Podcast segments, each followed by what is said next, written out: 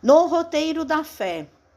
Se alguém quer vir após mim, negue a si mesmo, tome cada dia a sua cruz e siga-me. Jesus. Lucas capítulo 9, versículo 23. O aviso do Senhor é insofismável. Siga-me, diz o mestre.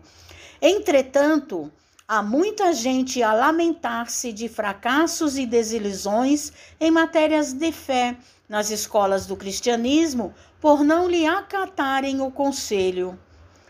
Buscam Jesus fazendo a idolatria em derredor de seus intermediários humanos. E como toda criatura terrestre, os intermediários humanos do Evangelho não podem substituir o Cristo junto à sede das almas. Aqui é o padre católico, caridoso e sincero, contudo, incapaz de oferecer a santidade perfeita. Ali é o pastor da igreja reformada, atento e nobre, mas inabilitado à demonstração de todas as virtudes. Acolá é o médium espírita abnegado e diligente, todavia distante da própria sublimação.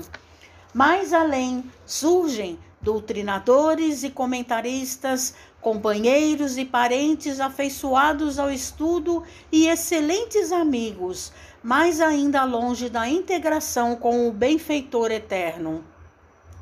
E quase sempre Aqueles que os acompanham na suposição de buscarem o Cristo, ante os mínimos erros a quem se arrojam por força da invigilância ou inexperiência, retiram-se apressados do serviço espiritual, alegando desapontamento e amargura.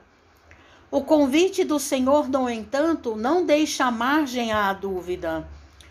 Não desconhecia Jesus que todos nós, os espíritos encarnados ou desencarnados, que suspiramos pela comunhão com Ele, somos portadores de cicatrizes e aflições, dívidas e defeitos muitas vezes escabrosos.